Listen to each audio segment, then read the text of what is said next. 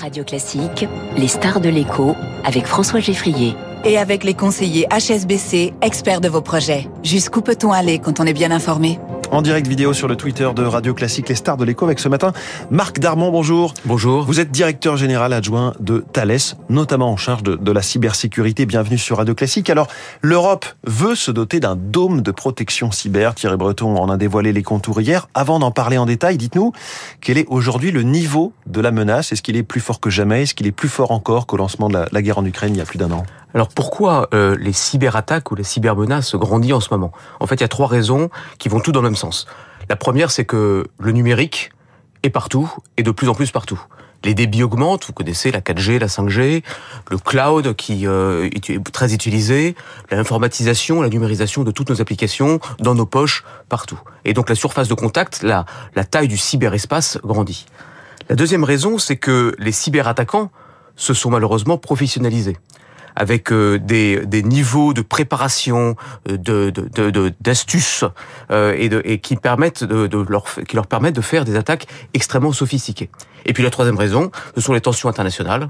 Et évidemment, en ce moment, je vous le disais, les trois facteurs vont dans le même sens. Si je prends un exemple récent, le piratage du site de l'Assemblée nationale française il y a trois semaines, sans conséquence apparemment, au-delà d'une perturbation momentanée, est-ce qu'il faut le prendre comme un avertissement ou bien c'est pas plus grave que ça? Non, c'est un avertissement et du cyberharcèlement, mais il faut comprendre que qu'est-ce que c'est qu'une cyberattaque? En fait, il y a trois familles et je pense que c'est important de bien les comprendre.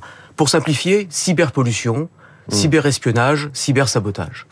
Cyberpollution, c'est le l'usurpation d'identité, euh, inondation euh, d'un site par, par, par, en le faisant s'écrouler tellement il est on le utilisé, sature, on voilà. le sature.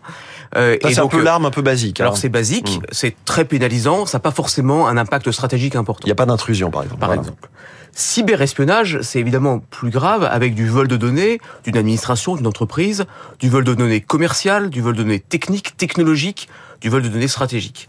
Et puis cybersabotage, carrément, on fait tomber, on coupe une chaîne d'émissions télé, une chaîne d'émissions radio, euh, une usine, et donc ça peut ça, ça peut ça peut s'apparenter à du terrorisme. Oui. En fait, dans ces trois domaines, il faut se protéger, et selon le degré de tension, c'est l'un ou l'autre qui prend le pas. Aujourd'hui, est-ce que l'objectif euh, de l'adversaire, avec un grand A, on ne sait pas exactement qui il y a derrière, mais c'est de créer un climat d'anxiété?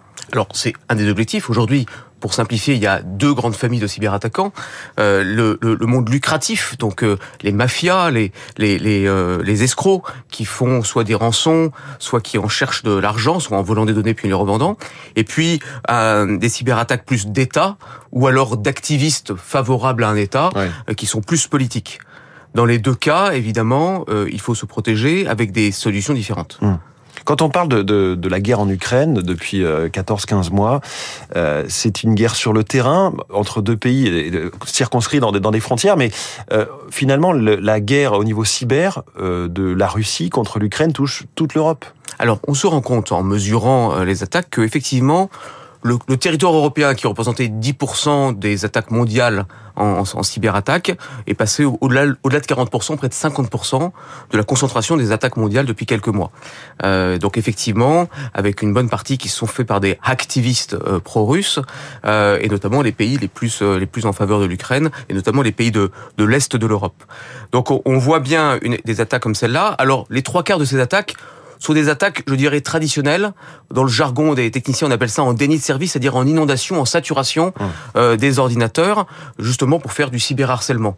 Je prends un exemple. Hein, on a vu un serveur, un ordinateur euh, recevoir plus de 40 millions de, de requêtes, c'est-à-dire de demandes d'accès mmh. par seconde. Donc c'est autant que tout le site Wikipédia dans une journée. Donc évidemment, un ordinateur ne peut pas tenir, ne peut pas et, et, donc euh, tombe à cause de cela. Et donc ce sont des, des attaques extrêmement basiques qui représentent du cyberharcèlement. Vous parliez d'avertissement. Ouais. C'est plutôt cela, oui. On a tous été marqués par les attaques contre les hôpitaux avec ces demandes de rançon. Donc là, c'était totalement crapuleux.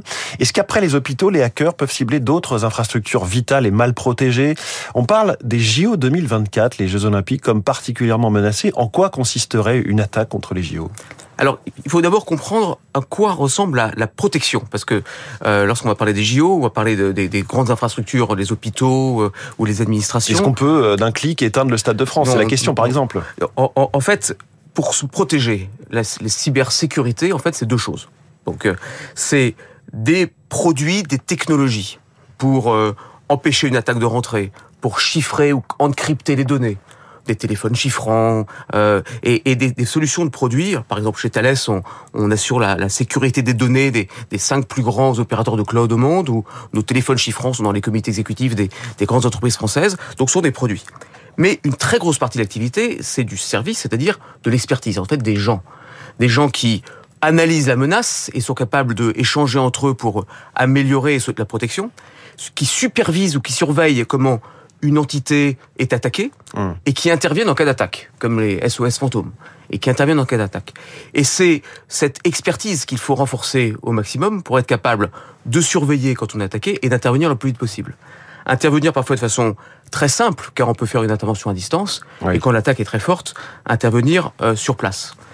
Et du coup, quand on parle de, de grandes infrastructures, on parlait des JO, évidemment, chacune des infrastructures doit être protégée avec, en fonction de l'analyse de ces menaces. Évidemment, une, une, une, un opérateur d'importance vitale est plus menacé, doit se projeter différemment d'une infrastructure qui, si elle tombe, n'est pas un vrai problème stratégique pour la nation. Marc Darmon, directeur général de Adjoint Thales, vous avez parlé de, de vos téléphones chiffrants. Je ne sais pas si c'est toujours le théorème de Thales, ce téléphone très sécurisé, ou si c'est des versions un petit peu plus, c'est une version plus moderne. modernisées. Mais quand on voit euh, la photo officielle d'Emmanuel Macron, alors elle a, elle a 6 ans maintenant, mais il affiche ses deux iPhones fièrement sur, sur la table de, de son bureau.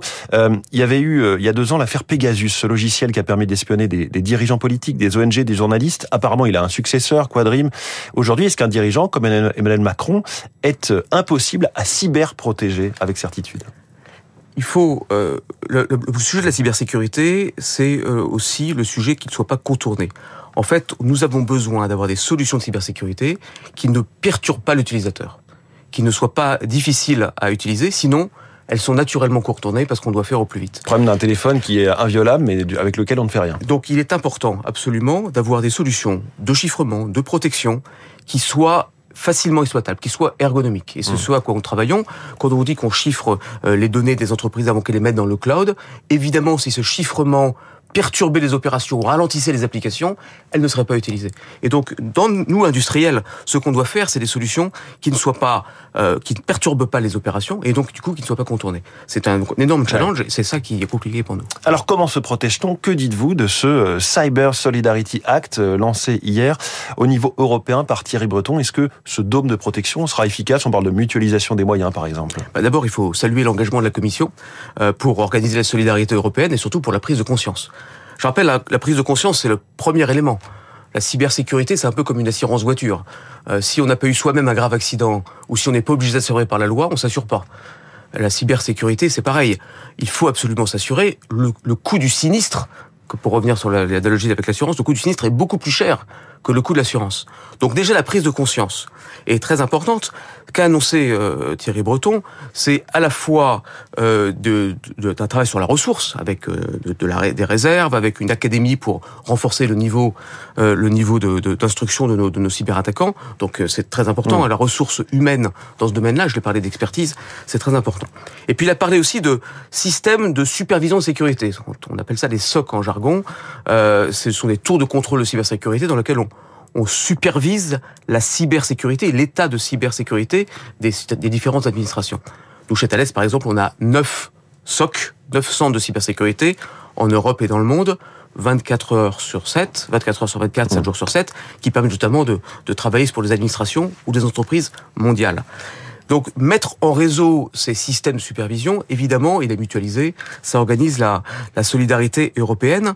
Ce qui est important de comprendre, c'est que nous manquons tous de ressources humaines. Oui, c'est vraiment Et toujours donc, le, le, défi. Hein. Donc le recrutement, mais les formations, dont ces notions d'académie, sont très positives. J'en profite hein, pour lancer un appel. Euh, chez Thales, on, on, on, embauche 12 000 personnes par an, mais plus de 700 personnes par an, dont la moitié à l'international, dans la cybersécurité. Hum. C'est un domaine dans lequel la taille compte. Donc les grandes entreprises permettent des, des profils de carrière importants. Et, Là, vous et dites que vous payez très bien. On, on, on, dit que surtout on, on, paye bien, mais on, mmh. est, on, a surtout des profils de carrière qui sont très riches, puisque oui. quand on a 4000 experts en cybersécurité, y compris à l'international, on leur permet de, de, bien évoluer dans le domaine. Quand vous dites que la taille compte, en un mot, un milliard d'euros annoncés euh, par ce Cyber Solidarity Act pour l'Europe, c'est de la bonne échelle? Bah c'est un, un, complément par rapport à l'ensemble du besoin. Le marché est sensiblement plus important. J'ai la chance de, de présider l'ensemble de la filière nationale dans le domaine de la sécurité et la cybersécurité. Ça représente plusieurs dizaines de fois ces, ces, ces montants-là en termes en termes de marché. Maintenant, l'idée d'avoir une coordination, une solidarité européenne, c'est très, très bon signe. Marc Darmon, merci beaucoup, merci directeur beaucoup. général adjoint de Thales, notre star de l'écho ce matin sur Radio Classique. Dans